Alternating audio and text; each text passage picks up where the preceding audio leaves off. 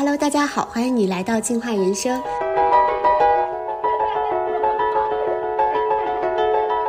今天呢是一个有点有意思的主题啊，就是关于如何领导比自己更资深的下属这件事儿。为什么会想到这个主题呢？是因为我呃上一周在做这个教练的过程中，我发现那一周里我的三位 coach。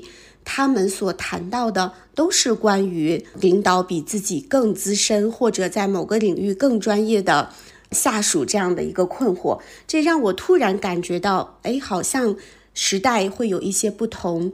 以前我们的领导者，他们很多是在企业里服务很多年，然后一层一层的往上走，走到了一个更高阶的 leader，然后去跨部门的领导这样的情况，但。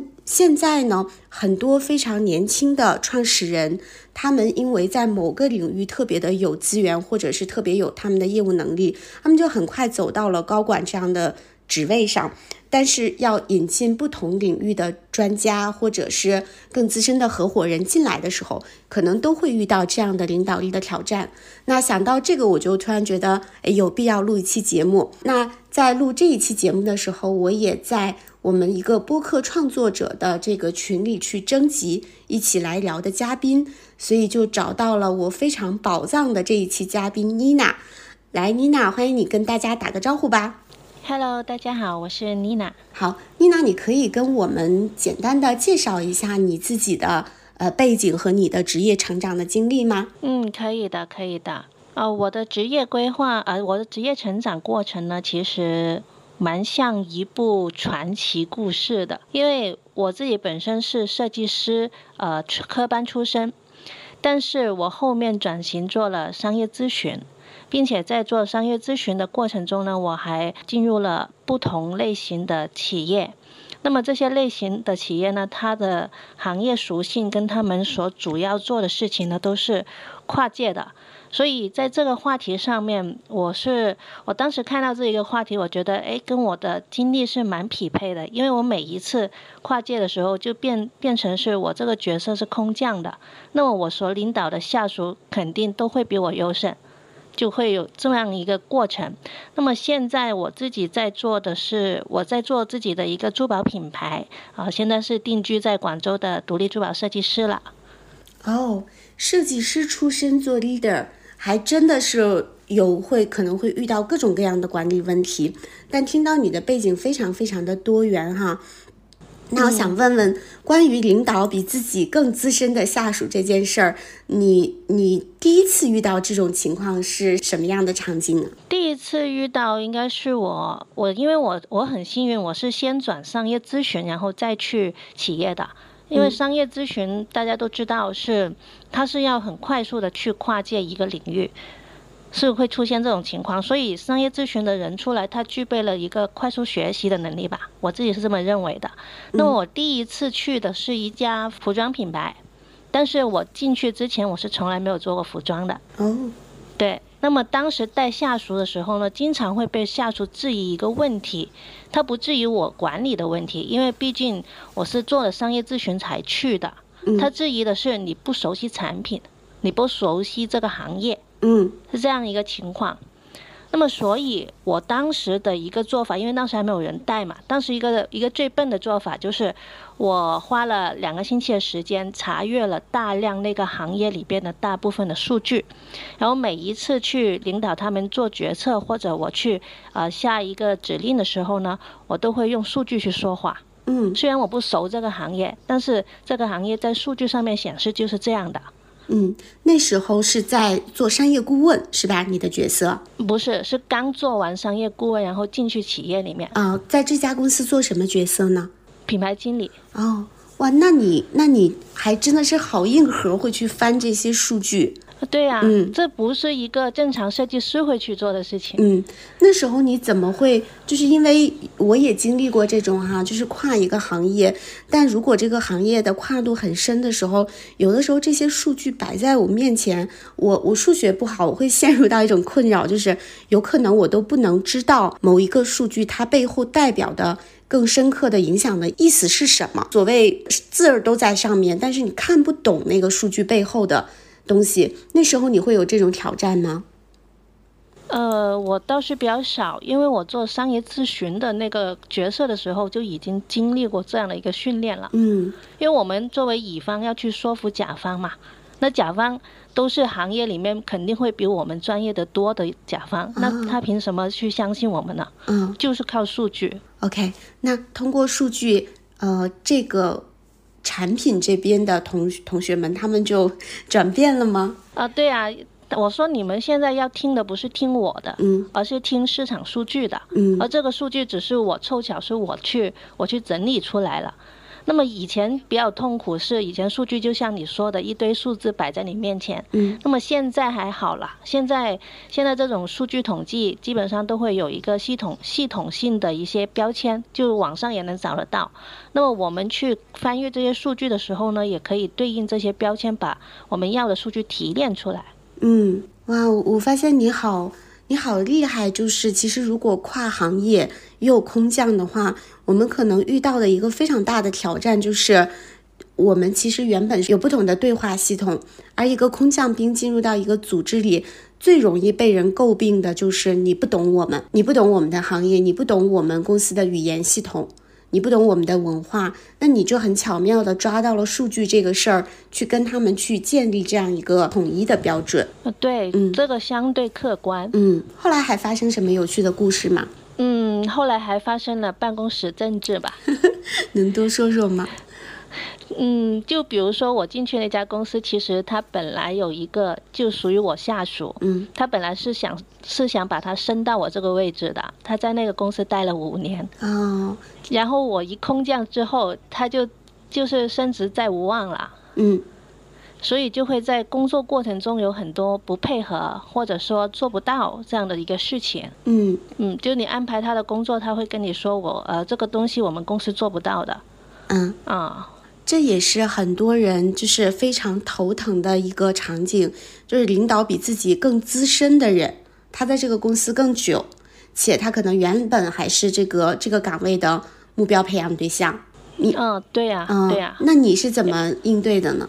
他呃，我当时的应对是这样子的：如果你如果就是我把心态放平一点吧，就你不要把他当成是你的竞争对手，哪怕他是这么想的。嗯那我当时的想法是，呃，既然你做不到，那你作为下属就代表着你有困难咯。那你把你这个困难形成文档发给我，我们在会上讨论解决方案。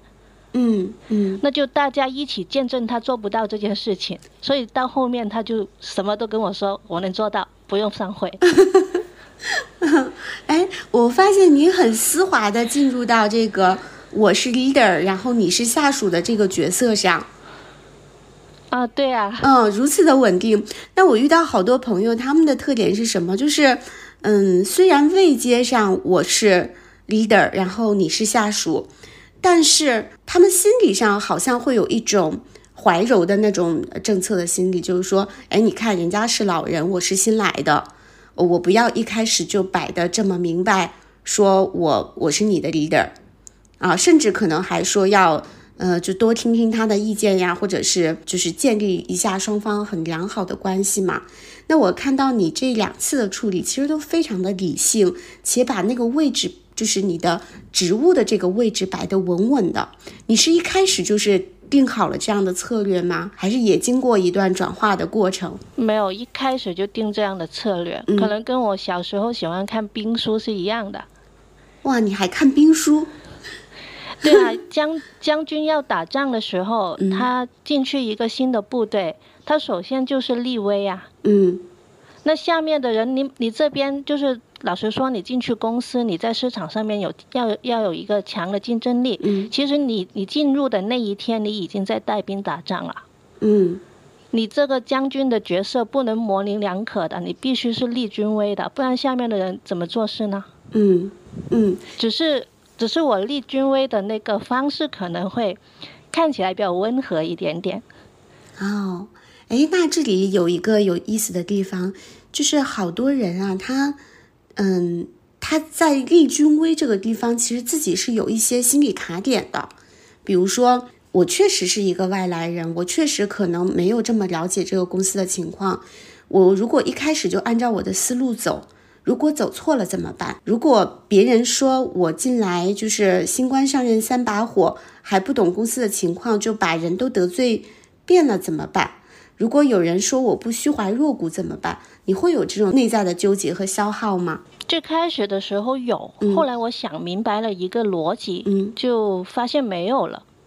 因为你说这种情况，其实一开始想的就是我自己要很厉害，然后我去引领我的下属，是这样的一个 leader 的角色的思考嘛。我最开始也是这么想的，嗯但是后面发现，那总不可能我什么东西都比人家优胜呢，对吧？嗯那么我作为 leader，他的角色到底是做什么呢？是你很厉害去带领大家一起去打仗吗？这是一个小兵头要做的事情。那真的要上到高管的那个位置，我我后面想通的是，你是来解决问题的，你是来整合资源，借助借助别人的优势去解决问题的。你是这样的一个角色，你怎么会出现自己不够料，带领不了他们的想法呢？嗯对我后面就是想通了这一点，那么我我也会在我们团队里面，我很坦白的跟人家说，因为有很多就我的一些老同事同行，他们也会遇到，就是进去新公司要给人家看得到你有多厉害，你做的事情有多么的资深，嗯多么的专业。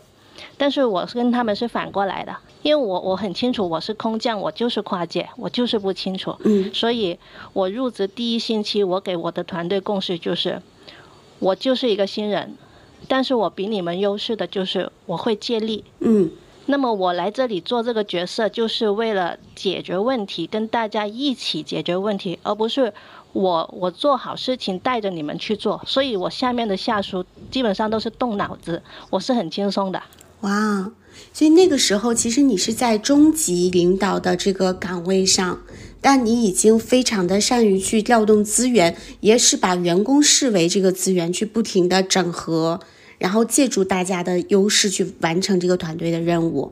对呀、嗯而且还有一个优势，我是这么看的，因为我不资深，我不专业，嗯我反而觉得我做这个 leader 是更有优势的。嗯原因在于，那你们要好好表现自己啊，然后把我干掉啊。嗯嗯所以，所以我我我带了那么久，就是我在企业里面带了团队那么久，他下面的人的自驱力都是非常足的，嗯反而变成我很闲。嗯，这里有有一个问题很有意思，就是我们在做人才培养的时候，很多人他原本从一个初级的这个角色，或者是业务骨干的角色，把它转化成为 leader 的角色的时候，我我们讲都要经过一个转身。就是以前我我之所以脱颖而出，靠的是我活干得好嘛，我专业精通。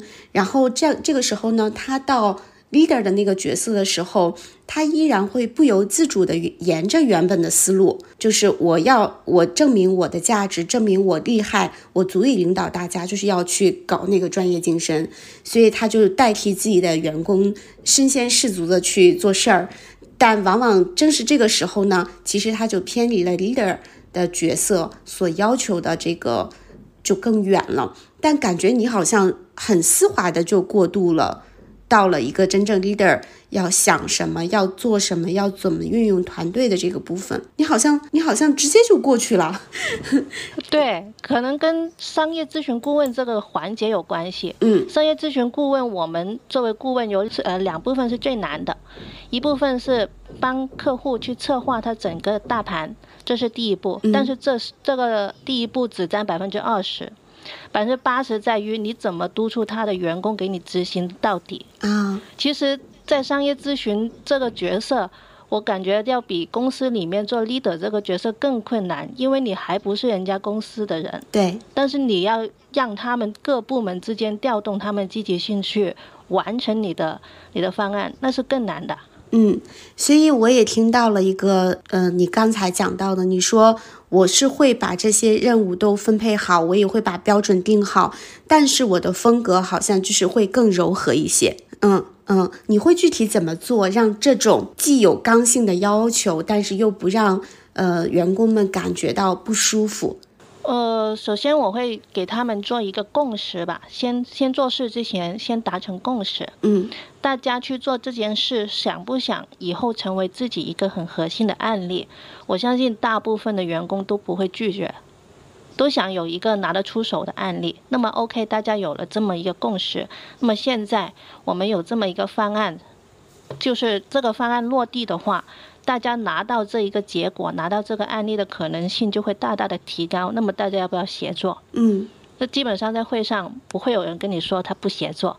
OK，那协作之后就开始分工作，很很多 leader 他是做到这一步就没有了，就嗯分完工作之后就没有了。嗯我是分完工作之后告诉你，你这个你这个螺丝钉在这个位置上，你要做到这个工作到了后面这一个验收的标准，这件事情才能推进到下一步。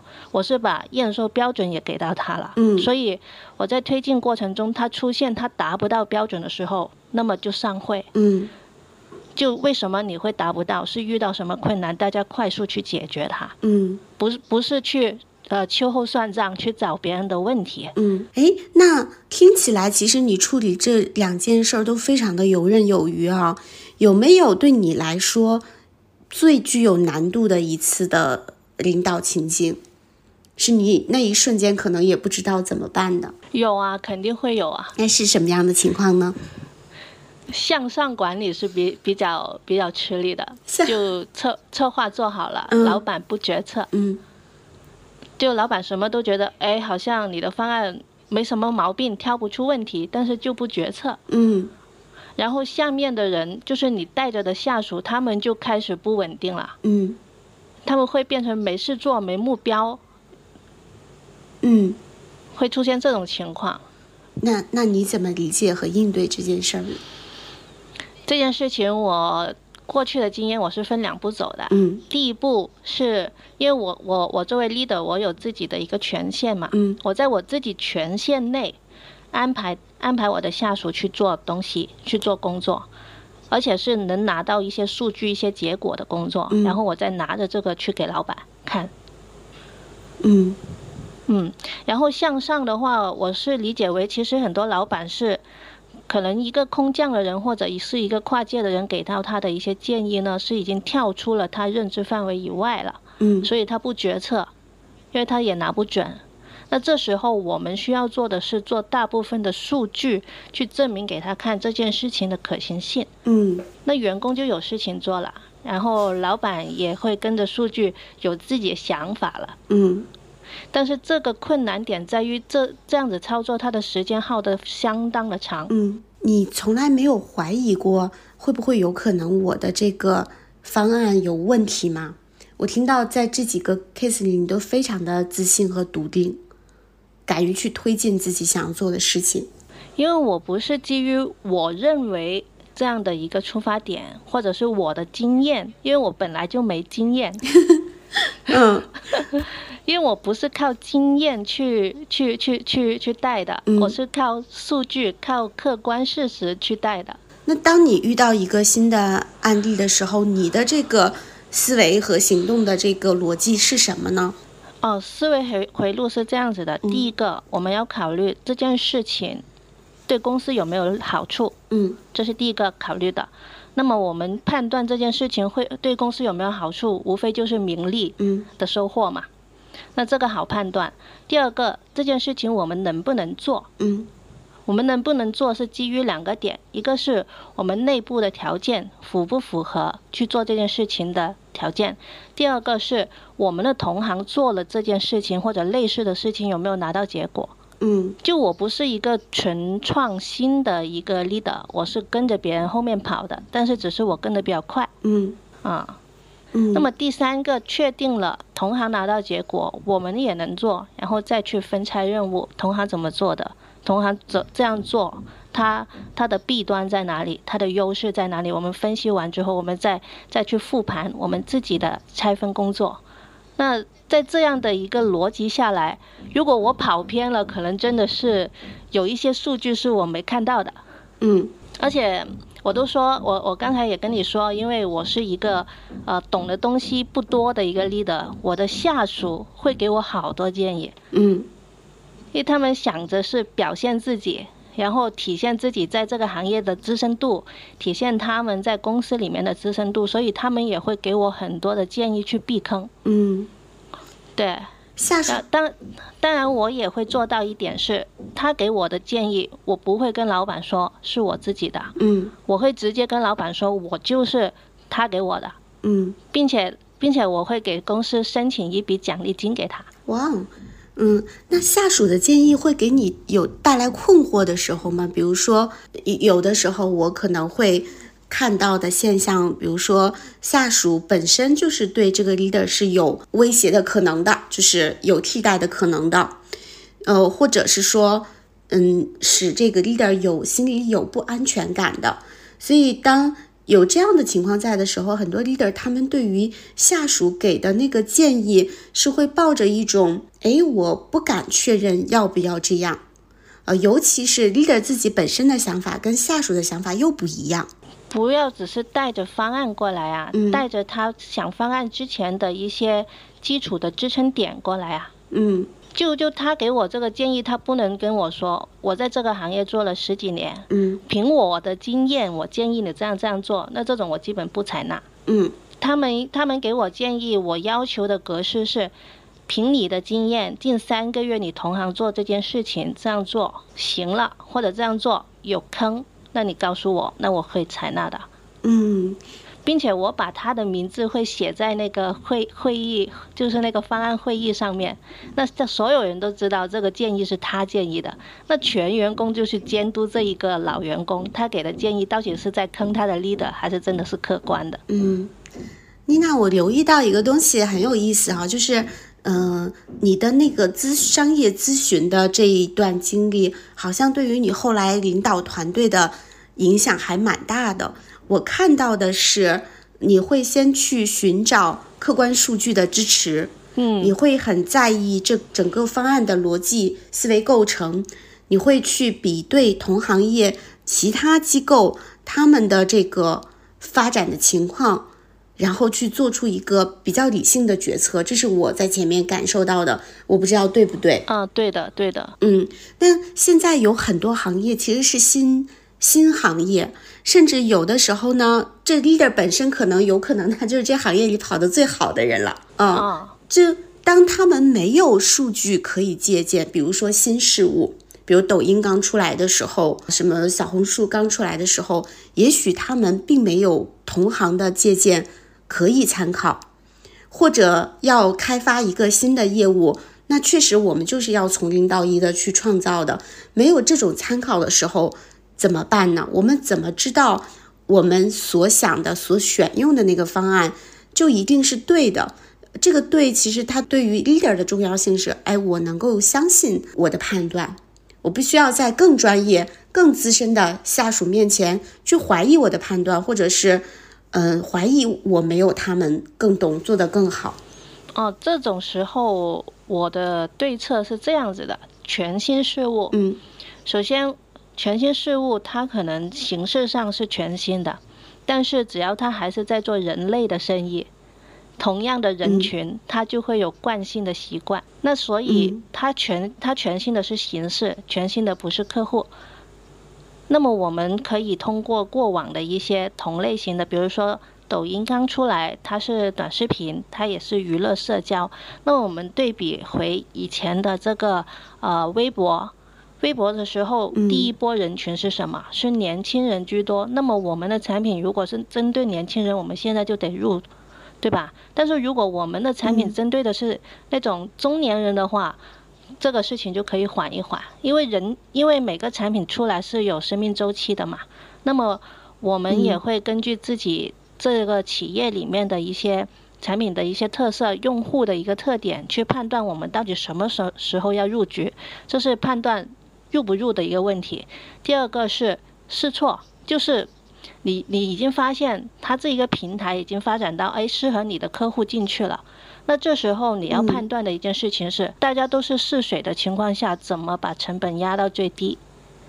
就小步试嗯。错，哪怕公司在这个环节亏了，你其他地方能赚回来。那全新的东西，嗯。我跟下属是很坦白的说，呃，我们我们就是通过两个维度，一个是客户是唯一的，虽然平台或者渠道是是是不一样，那客户是唯一的情况下，我们要深耕的就是研究我们的客户，这就是嗯数据。这是就是一个一个一个数据的维度。第二个就是，如果我们要去做这件事情，那坦白说，我也没底。那大家各自发表自己的意见，他们有没有底？如果大部分人都觉得可以尝试，那么我们就去干咯，就集体决策。如果是全新的东西的话，嗯，如果万一决策错了怎么办？决策错了也也就错了呀，因为老板找你这个 leader，不可能所有的事情都会决策是完全正确、完全对的。你肯定是有一些小决策它是错，有一些决策它是对。那么对的。对的决策是基于已经有案例、有经验去做的，那你你的收获肯定就会高。那这种全新的去试错的这种，我们就把成本压到最低，去去做一些新的尝试就好嘛。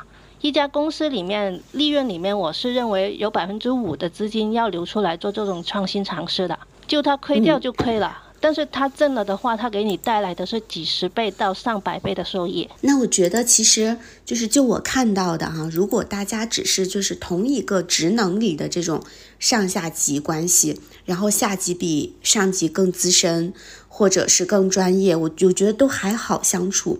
最怕的呢，就是有的时候这个上级跟下级之间是有很强的专业壁垒的。你现在也自己做创始人，我相信你可能也有这种体感。那比较容易会常见的困难是什么？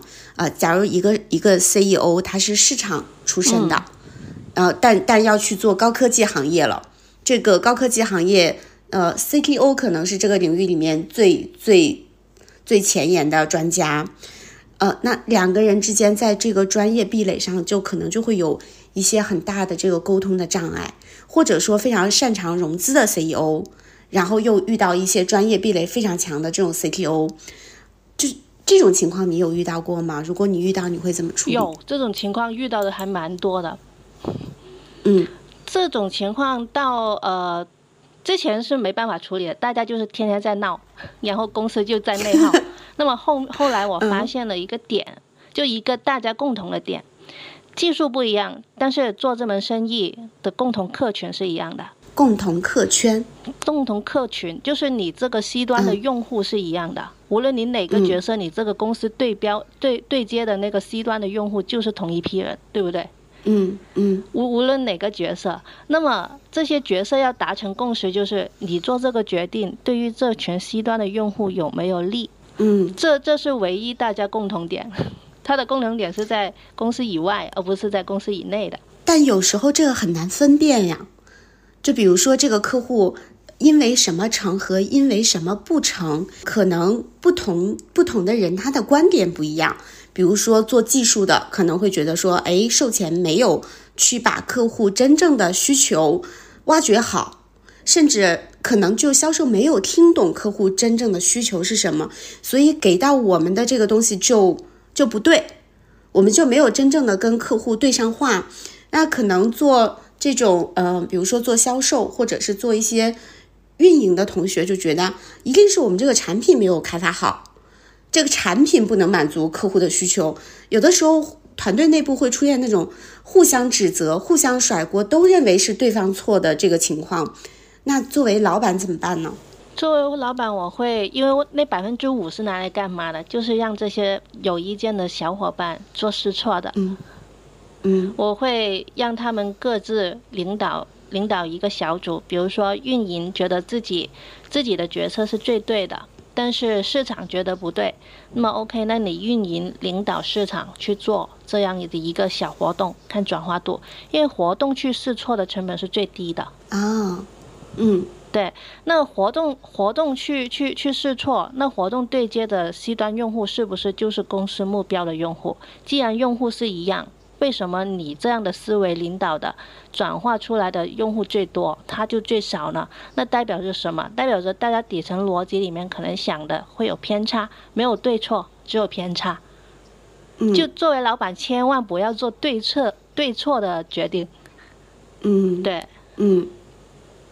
那最后跑出的，那我们就跟着他的思路去去同频，就把团队同频在那一个点上，其实就够了。老板最重要的是让不同意见的人同频起来。嗯，你觉得什么是让人能够不同意见的人能够同频起来的关键的抓手。结果啊，结果，对，在没做之前，每个人都不服谁的。嗯所以我会在运作过程中留一部分小钱去做这件事情。这部分小钱，你在公司层面可以看为它是一个长长新的一个试错的资金池，也可以把它看作是一个员工的激励奖金池子。它其实无形中也起到这样的一个作用。所以看起来，这作为 CEO，作为创始人，你可能是说，哎，那反正我们都不知道到底谁对，什么是对的。然后我们就不同的团队去做这个 lead 的角色，嗯，然后我们都跑一跑，跑跑完之后，我们会发现哪个结果是最好的，在这里面找规律。呃，对呀、哎，那其实我觉得 C 端的生意还比较好理解，嗯，哦，但有有时候更复杂的 B 端生意，是不是在这点上做判断，leader 做判断就会更难？呃，对。但是 B 端的话，我的经验是不需要做判断，为什么？因为每个人去接触的 B 端都不一样。嗯比如说，他做市场部的人，就算市场部自己本身，你分三个小组，不同的人就会接触不同的客户啊，嗯对吧？所以在整在在 B 端的链路上，我的经验是，让他们提高自己的转化度就够了，不用评判谁的方法是最对的，因为你也接触不了他接触的客群。嗯，这听起来还是有一点像是在销售这一端，嗯，对吗？嗯，对啊，就哪怕是哦运营也会出现这种情况啊。运营，嗯比如说我之前带过的这种新媒体运营，有一个小嗯哥他是只擅长抖音，你让他去做这个视频号，他觉对于他来说是是很吃力的。但是抖音的用户跟抖音的逻辑，只有他最清楚，所以我给他的要求是你不要管别人的对错，也不要管其他人的意见，就基于抖音这一个垂直类目，你的转化度在抖音平台里面是不是持平？我不要求他跑到前面，你就是达到平均值。如果你平均值达不到，那就自我复盘。嗯自我复盘无非就是对外的，对外的自我复盘无非就是是是是你本身的认知不够，还是公司的支持不够，还是配合嗯落地的时候、大家的大家的效率有问题，无非就这几个维度嘛。那我嗯会这样子放他，而不会说，呃，这个这个人做小红书做到做到头部了，然后跟我说你那个做抖音的，他他的方法是不对的，那那不行。我我自己真的看到一些比较挑战的情境，呃，其实就是发生在 CEO 跟 CTO 之间。我举两个例子，嗯，比如说一个例子哈、可能是我们是我们做一个消费品，然后，嗯、那基于我们未来要数字化，我们要怎样，所以我们从过往的大厂邀请一位 CTO 来，但但他很难恰好是我们这个行业的，对吧？我们在做数字化转型，这可能也是一个新的挑战，所以就需要消费品行业的我作为 CEO 跟他一起去去共创。那他可能就会遇到也是同样的那个问题，就哎，我们觉得这个 CTO 不懂产品啊，嗯，他也不懂我们的行业，所以那他给出来的一些策略，他给出来的一些方法论，我们就觉得哎不好用。但是在这个不好用的过程中，有时候 CEO 自己也会质疑自己的，是说这个东西真的不好用吗？还是因为我不够理解数字化本身，或者我不够理解高科技本身，所以导致我觉得不好用。然后可能大家也还会有这种内心戏啊，是因为我们彼此之间的专业壁垒太强了。嗯，我绝大部分的概率是我可能听不懂你在跟我说的那些是什么，你也很努力的跟我讲了，但但这就是专业的壁垒，导致我就是不一定能听明白。也许我认为我抓到了，但有可能我还是没抓到。这种时候，很多 CEO 会非常的内耗的，他内耗就是会有一种不安全感，是说我到底是应该按照我的要求让他去做事呢，让他去匹配我的节奏呢，还是说我应该多去听一下他的东西，去调整我自己？这时候甚至可能 CTO 本身也是抱有这种期待的，就是你看你又听不懂我，你不就是来请我帮你的吗？那你又听不懂我说的，你也可能也势必不会像我这样花精力去研究了。但你总觉得我这个做的好像这不对那不对，嗯，这个这种时候，因为我们这场的主题是领导比自己更资深或者更专业的下属嘛，这种情况下，你觉得有没有什么好的策略和方法？这种情况我有见别人有过，嗯。但是我当时没给建议，但我有思考过，如果换换在我身上，我会怎么办？就举个例子嘛，就是 CEO 是传统行业老板，从来没接触过互联网的，然后突然有个人跟他说你要做做做网上生意，那这两个人肯定互相之间是谈不拢的。嗯，那么这时候，呃，我当时想法是这样子，CEO 应该是。以自己为中心，还是以 CEO 为中心？呃，一个一个词吧，找回你的初心。你当时做这件事情，你想做的客群是什么样子的？而这些客群在你这个新的建议里面有没有找得到你这些新的客群？还有一个初心是，你当时找这个人，你的初心是什么？因为我发现他们最逗的是，很多时候是自己很清晰找那个人之前，我知道这个人擅长什么，我找他这个擅长的点进来公司是做什么的，并且希望他达到什么结果，这个时候很清晰的。但是当人家入职之后呢，就开始不清晰了。什么可能会让这个不清晰成为一种干扰？不清晰是作为 CEO 是经常会出现的问题，就是把初心丢了。所以为什么很多大佬说找回初心，找回初心，天天在提示你们？就其实其实这个困扰是长期存在的。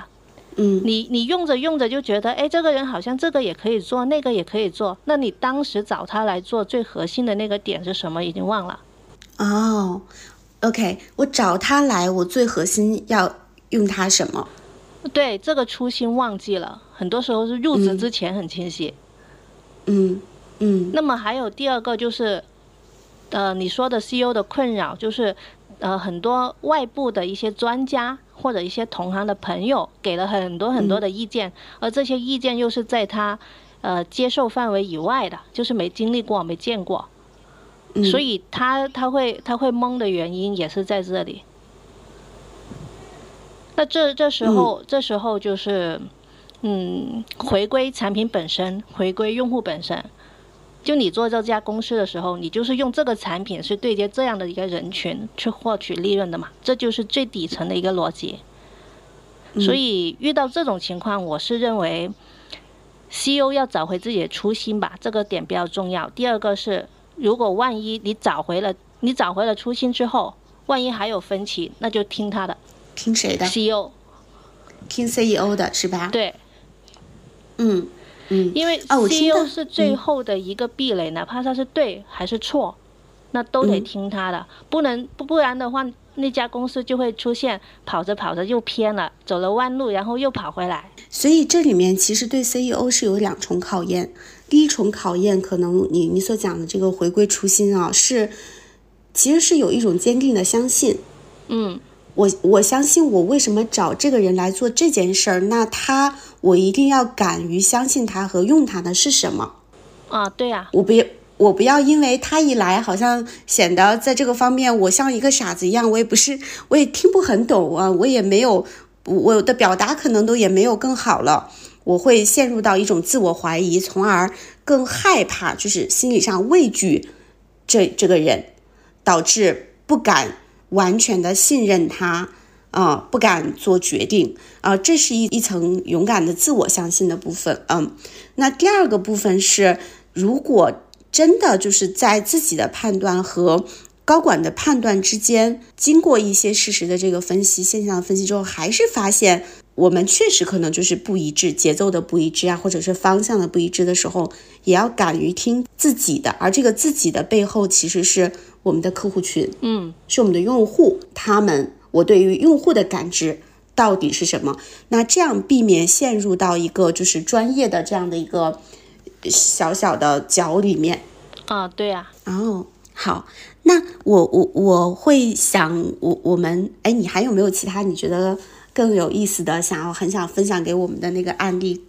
故事可以跟我们聊一聊的？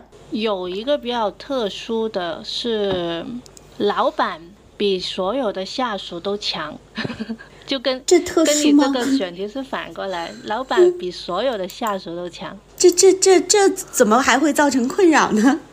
困扰是发现下面没声音了，啊就，下属里面再也没有听到别的声音了。其实这是老板一个困扰来的，对于他来说，他会像一个一个一个蒙着眼睛在黑夜走路的人，然后本来你身边还有很多高管会给你很多意见、很多声音，告诉你走走左边、走右边，现在变成是没有声音了，这个时候你就更没方向感。这是这是你自己的经历，还是你看到的印象深刻的故事我？看到印象深刻的故事，那个老板自己苦撑了好多年，他业绩没有掉过，但是他自己说他的内心就是觉得下面听不到声音，是一片空白的。其实这种也是一种变相是领导下属的一个方式吧。比如说你比下属厉害，然后下属不敢进言，中中层管理也会遇到这种问题。对，这个让我最直觉的就会想到，我们说，嗯，我们招人哈，呃，通常我们说一类人会招比自己更厉害的人，嗯，就至少不会差于自己。对，他更喜欢招到更厉害的人，所以当你一说到这个这个故事的时候，我本能的就会想到，呃，首先是真的他比所有人都强吗？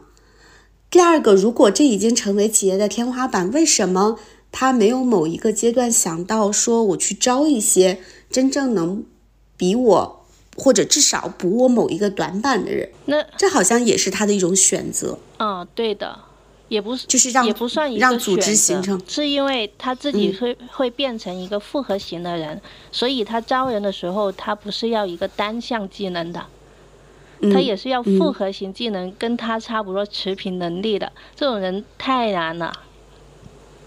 嗯对，那如果老板有遇到过这种情况的话，我反而觉得他要找一个中层管理，然后把权限放一部分给他。嗯，哪怕这个中层管理他可能所有环节都不如他，比较弱，再招一些嗯比他厉害的人进来也没有关系。那嗯起码他能听到声音，就是就是你，因为你说到 CEO 这个环节嘛，CEO 这个环节会出现两个比较大常见问题，一个是吵架特别多跟下属，嗯一个是完全跟吵、跟下属没有吵架。其实两种的危险都挺挺大的。是的，甚至在你说这个人他特别强的时候，我自己的一个本能就是，那可能有一个被忽视的地方，就是团团体，就团队和人才的发展。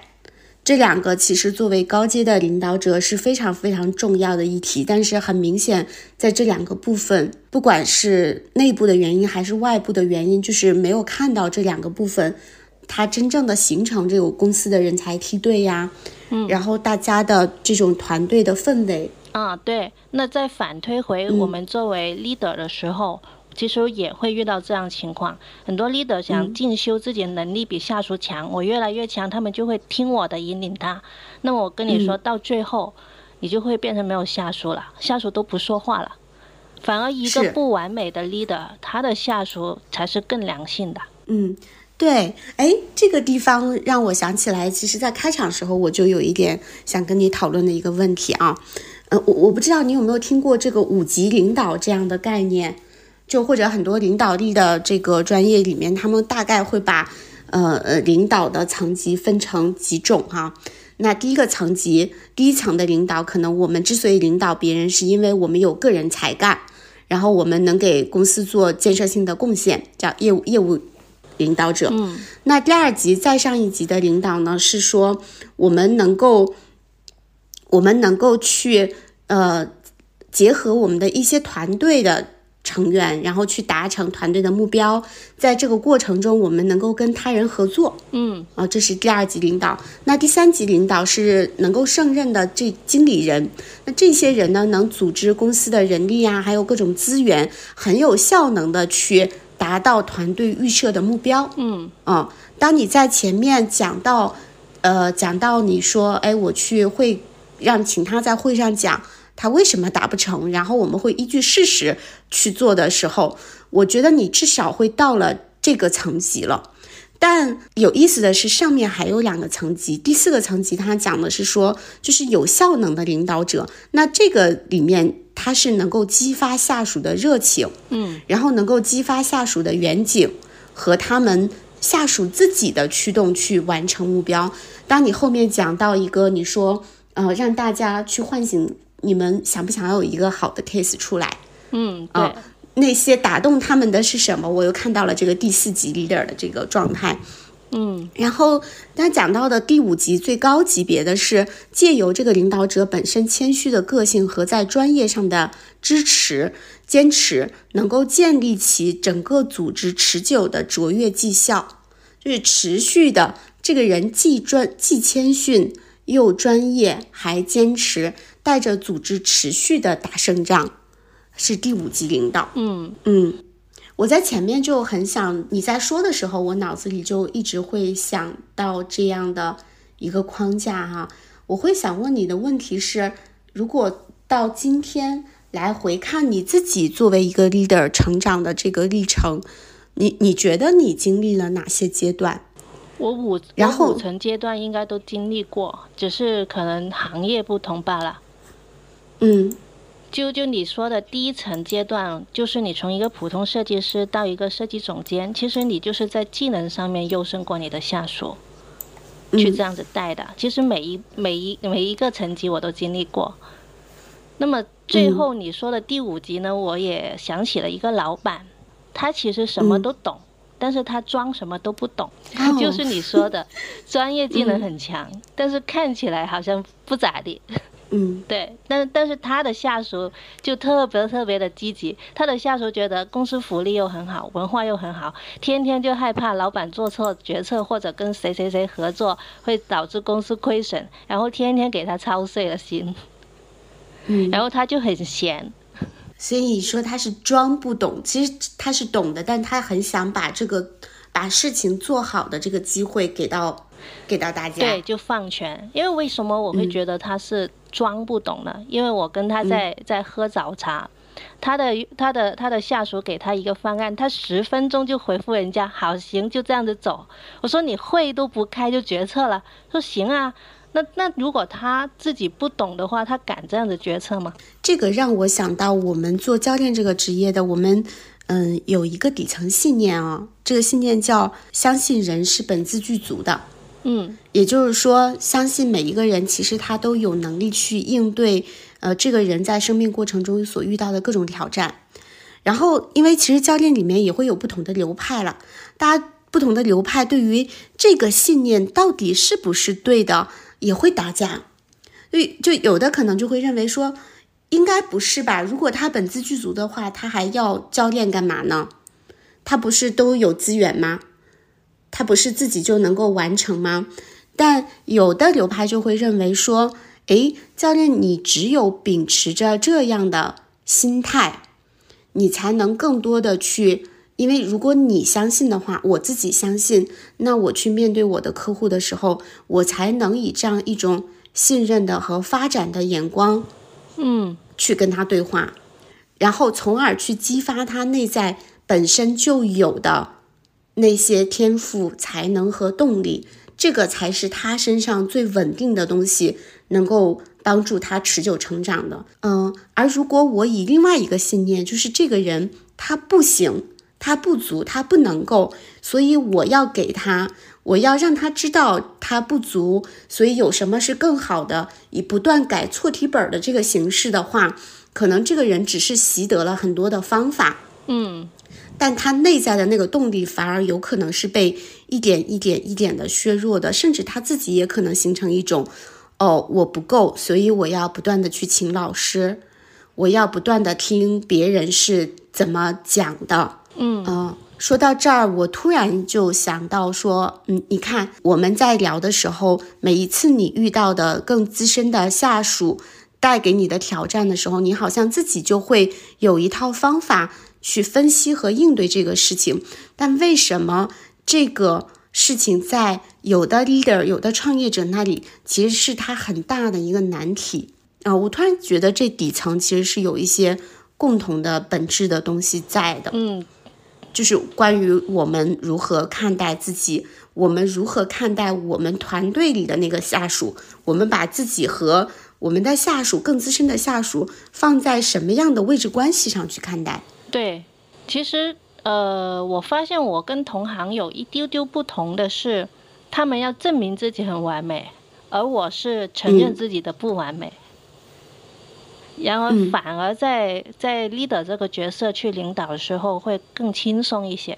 是，这是一个非常高阶的领导力，要展示脆弱。但人很有意思的一件事，就是你一旦把自己觉得最脆弱的地方扔出来，你瞬间就轻松了。那个脆弱的地方就就就不再是，就不再是你的软肋了。但那个敢于扔出来，它其实是难的。敢于承认是难的，所以我也很好奇，你是怎么就形成了这么稳定的一个内在状态？你就很敢啊，然后你敢于扔出来承认，但背后是你非常的自信。因为我心态上我是这么认为的，做 leader 的角色，我做的是面的东西，我的下属做的是线的东西，我们根本就不在一个维度上，你干嘛要跟他争呢？但只有我承认了我的不完美，他们才会拼命的丢东西给我，然后我才能空出更多的时间去学习。那在面这个层面，我会一直比他们做的更全面。那你又怎么会有危机感呢？嗯，你的那个面都包括哪些面呢？就举个例子吧，我呃品牌经理这个角色是我做的最多的。那么品牌经理他下下面要带领的人包括的呃设计、策划。活动，呃，这个门门店的运营、业务的团队、招商的团队，这六个部门，你靠自己的专业去去去驾驭他们，我觉得是不可能的。但是我我好呃，我比较幸运的是，我知道这六个部部门之间他们怎么协作，是对于他们本身那个岗位是最轻松的。那么我给到他们的东西就是，你跟我一起去做事情，大家的目标感很清晰。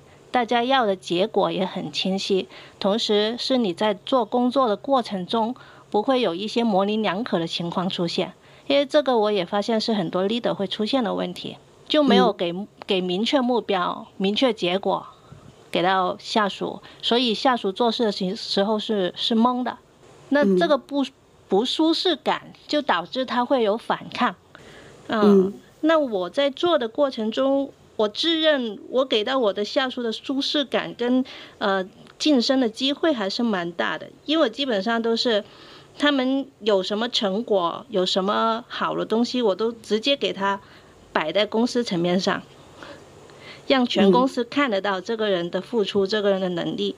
那么他在他们的角度会觉得，跟这个领导其实他们做事轻松了，也能学到东西。同时还能拿到一些呃收益上面，就是金钱上面的一些奖励，还能展现自己，所以这样领导比你更资深的下属的时候，我反而觉得他们不会有太大的一个抗拒心理。但是如果我的心态是放着，我做招商，我就一定要比你这个总监做得更好，我才能带着你去做，给你建议，给你指引，那就惨了。嗯，是的。其实说到这儿，你说的这个让我想起啊，其实我们面对更资深的下属这件事儿，自己是什么角色，还真的是有一点不同。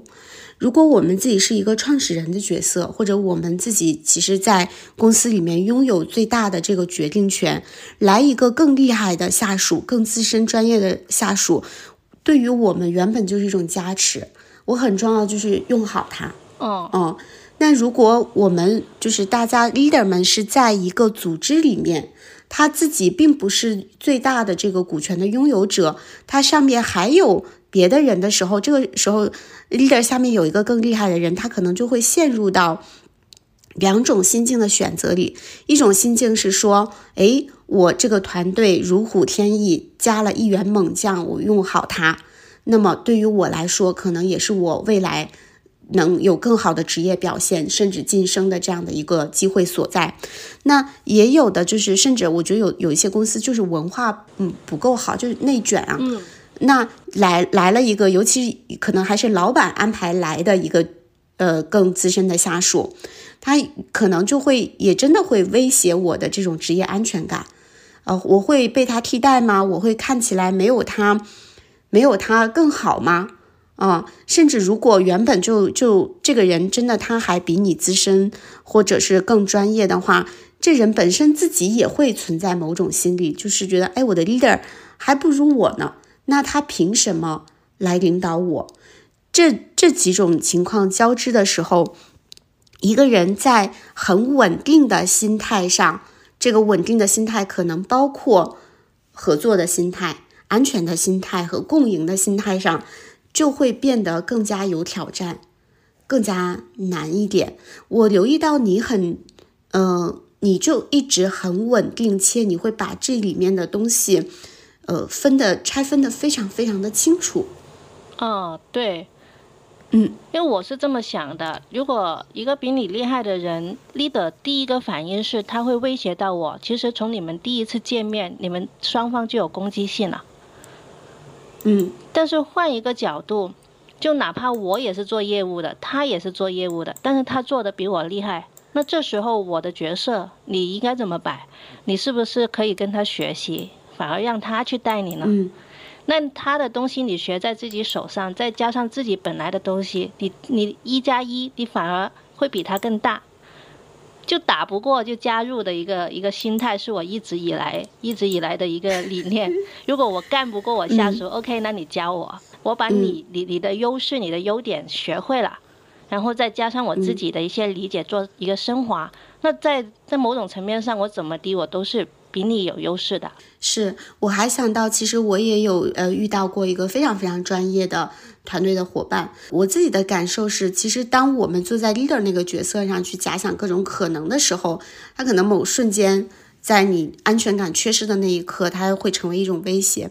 但其实换到这种更加专业的团队伙伴的那个视角上，他们也需要的是，他们也需要很多。我觉得第一个，他们特别渴望被看见我的专业性。嗯，对啊。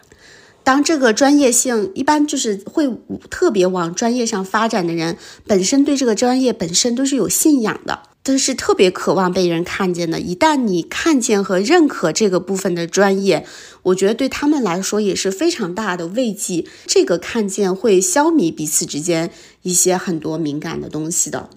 然后第二个，我自己的感受呢是说，嗯，其实人有的时候我们确实就是一个双刃剑。当我们会呃把注意力投入于更专业的事情的时候，有可能我们会忽视掉了旁呃其他的利益相关者的系统，或者忽视掉了我们的实际的使用的情况，忽视到了我们的整个的宽广的范畴，而这些。有时候就是需要一个人来补位的，就是需要我们两个一起去补位，让整个方案变得更好。在这个过程中，也去拉伸和拓展我们自己的。我觉得你你你在这个就是心态的这个过渡里，你就做的非常的清晰，然后你也很有安全感。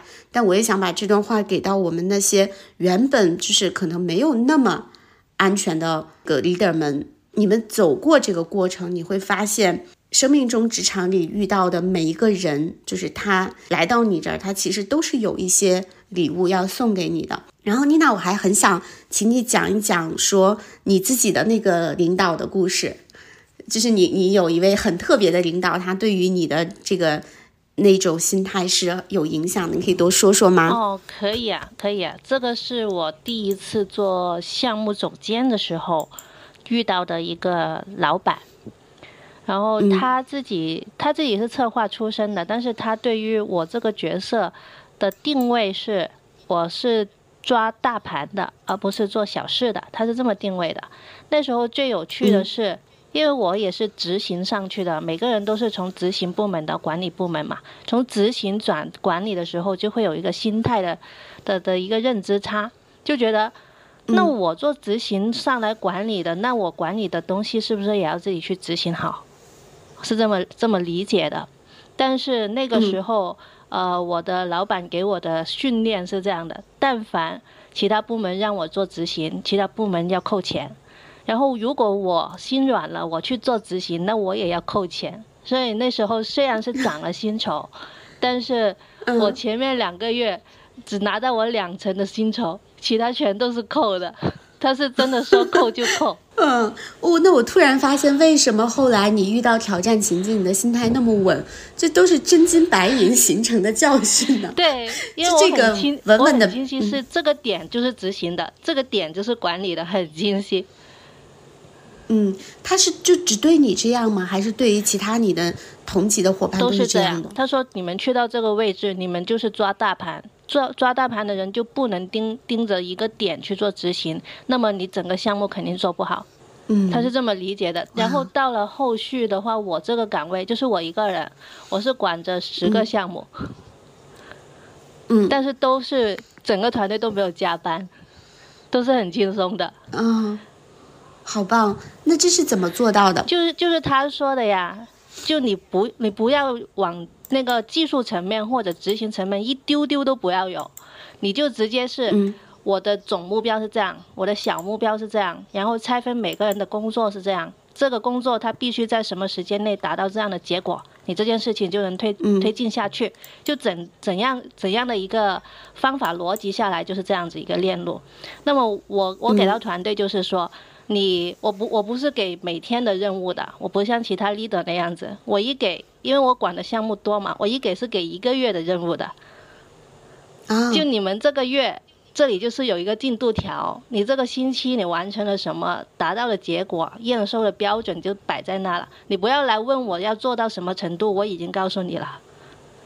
那他们做不到怎么办？做不到就上上大会告诉人家为什么做不到，需要什么才能做得到啊？那做不到，无非就两个原因嘛，一个是内在原因，一个是外在原因。如果是外在的客观原因，那么我们就转嘛；如果是内在的原因，那么我们就解决嘛。嗯，会不会形成一种心理压力？比如说，呃，在会上所说的一些原因，可能并不是真正的原因，反而是一些客观原因。那肯定肯定有找借口。对，大多都是在找借口。那你们怎么应对？那我也找借口去去。回 馈回给他呀，要把真正的原因照给他是吗？对，嗯，就比如说他说呃很很难找借口的，在这样一个链路上，比如说最经常会说是因为其他部门没有完全给到他，啊，嗯，那你这件事情我在规划的时候是有一半工作是等其他部门给的，一半工作是你要先做的，那你先做的部分做了没有？嗯。就就会让他们有一个形成一个习惯。我我当时给到下属有几个印象的，可以呃，大家可以听，可以可以参照一下。就第一个，我会尽量让下属在他自己身上找问题，不是在别人身上，这个很重很重要，不能给他养成这个习惯。哪怕在他在大会上面有提出都是别别人的一的问题，那么我也会说，那你有没有催？那你催的方式是什么样？在过程中你都发现人家已经滞后了，你为什么不上报呢？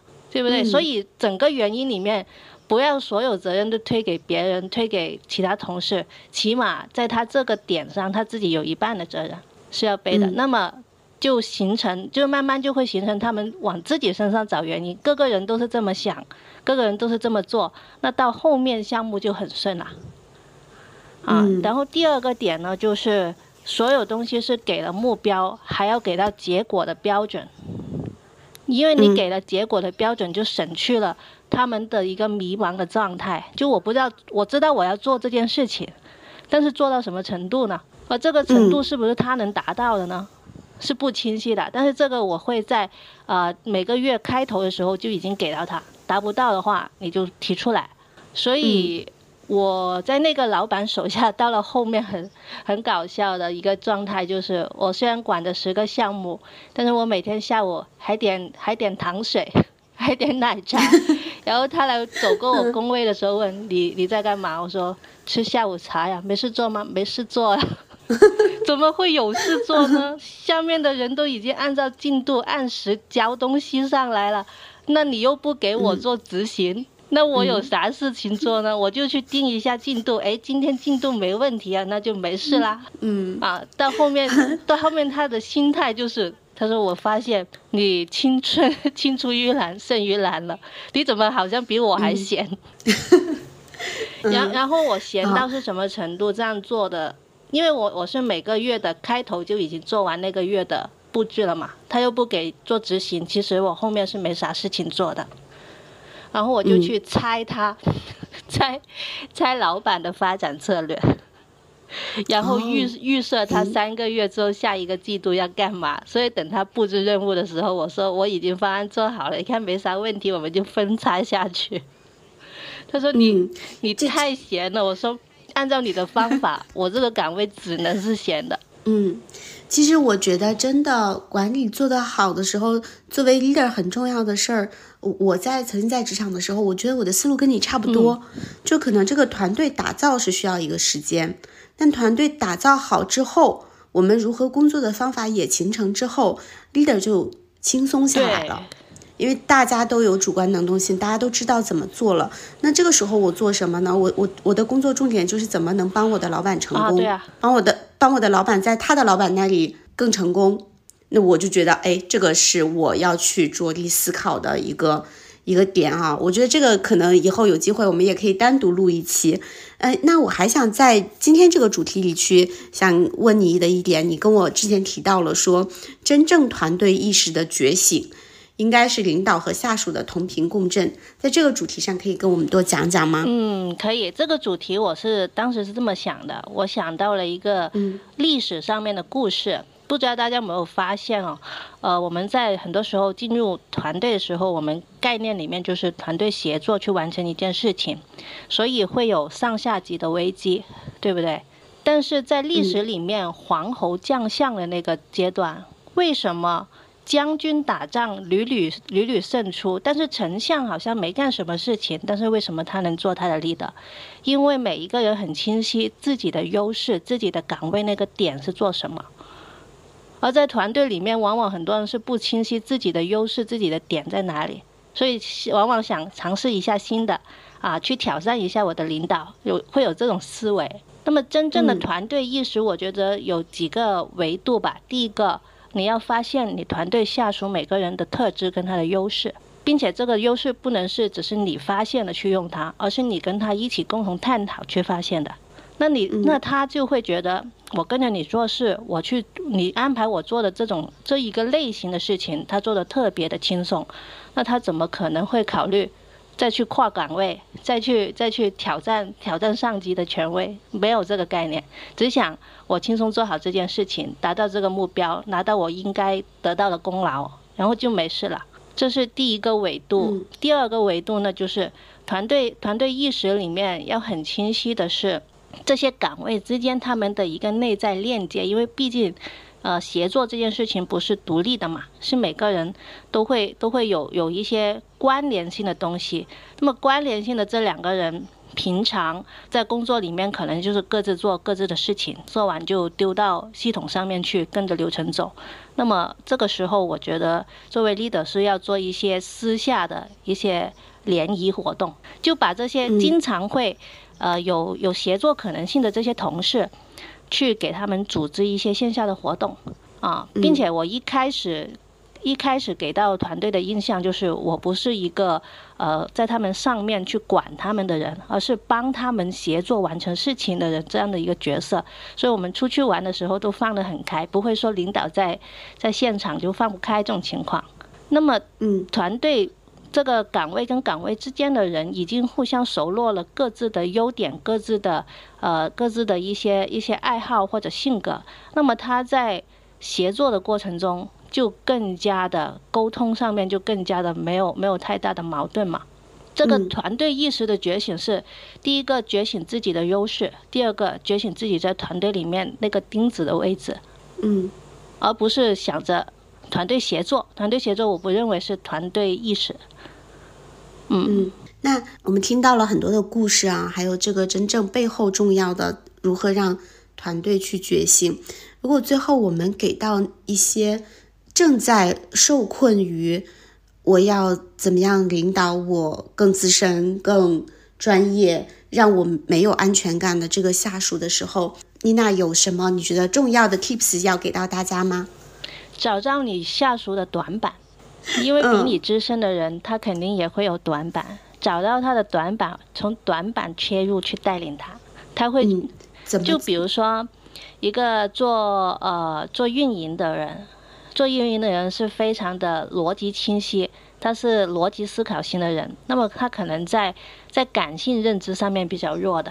那这种人，你在领导他的时候，就从感性的那部分，比如说从他从他的一些工作上面的一些呃视觉上面的东西 开始去切入，跟他讲，嗯啊，那么如果他是本身是感性的人，那你就往理性的去走，反反反正就是你要你要去清晰你的下属的优点，但是他肯定会有缺点。OK，优点的地方就。用力很很好的去放大它优势的部分，那在有不足的地方，也可以清晰的指出。不足的地方是你立威的地方。我举个例子吧，可能会更清晰。嗯，我当时第一次跨界做互联网项目，那时候互联网还是大爆发的时候，嗯、然后就很多大厂的人出来找工作嘛。然后我当时的项目我是完全没互联网基础的，但是我带的下属全是互联网大厂出来的。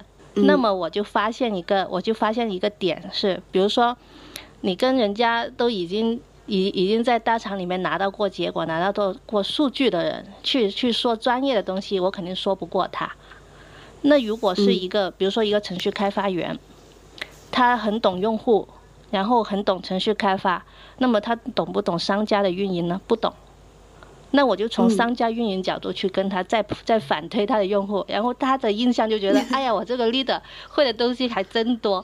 那么这个信息我是从哪里来的呢？我是从另外一个擅长 擅长运营的同事那里学的，然后去反推给他。所以我觉得 leader 跟下属之间是一个引领，也是一个学习。他们下属跟下属之间，他们也有信息差。leader 的角色就是这个信息差拉平。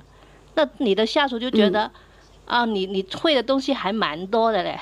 嗯，一方面找自己的自信，然后另一方面其实也给提供下属一个视角，让他看到我们自己的优势的地方，他有所不足的地方，所以去找到这种心态上的平衡。对你不能一味的去放大他的优势，嗯、他会觉得自己很牛的。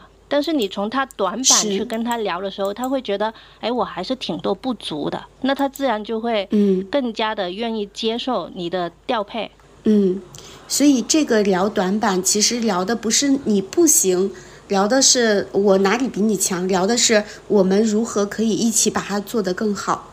我如何可以用我的信息和资源来补充你的这个部分？嗯、对，就是这个意思。嗯，就是我在最开始遇到我的口吃也会跟我讲这这一类的呃问题的时候，我很明确的感受到的是自卑心，就是我哪里不好，我明明是一个 leader，我非要把自己降到跟下属的平行的角色上去做对比，这好像是我不好。的一种自卑心在作祟，但是当我做完那个议题，我第二天再去咀嚼的时候，我觉得这背后可能又隐藏着一种我全能的心理。它是什么意思？是说你为什么要跟每一个人去比？你在那个位置上跟他同样厉害吗？你在另外一个人的位置上跟你的下属同样厉害吗？如果你真成了这么厉害的人，那几乎你又是另外一个全能的六边形战士了。哦，所以我在那个自卑心背后，又感受到的是 leader 们对于自己施加的那一种“我必须要强，我必须要赢”的那种动力。嗯，所以我觉得如果没有这个劲儿，咱也很难成为创业者，我们也很难成为 leader。但当有的时候，这一种动力它不再是你，不再是引领你前进的东西，而成了让你顾左右。而言他，然后不敢去笃定自己的角色，不敢去笃定自己的行为的时候，他就是一个干扰了。我觉得那时候我们不妨去效仿妮娜的这个方法，就是把自己脆弱的那个部分，我不行的那个部分，直接摊到面上，然后让本来就拥有优势的那些人去做它。嗯，对对，嗯，好吧，很开心跟妮娜一起去聊了这个话题，给大家也希望。呃，能够对大家有所支持。如果大家关于这个主题还有什么想要讨论的，或者你听到的你的感受，也欢迎在评论区留言给我们。嗯，妮娜，你还有一个播客，可以跟大家介绍一下你的播客吗？哦，我的那个播客主要是我的日常的一些关于职场啊。呃情感啊，或者是一些对社会的一些见解的杂谈型的节目，是我自己一个人的独播节目来的。叫什么？叫古语有云。OK，如果大家喜欢妮娜的这个节目，也欢迎去订阅古语有云。如果大家想让我们在一起谈点什么其他的话题，也欢迎留言给我们。那今天的这期节目就到这儿了，谢谢大家。嗯，好的，拜拜，拜拜。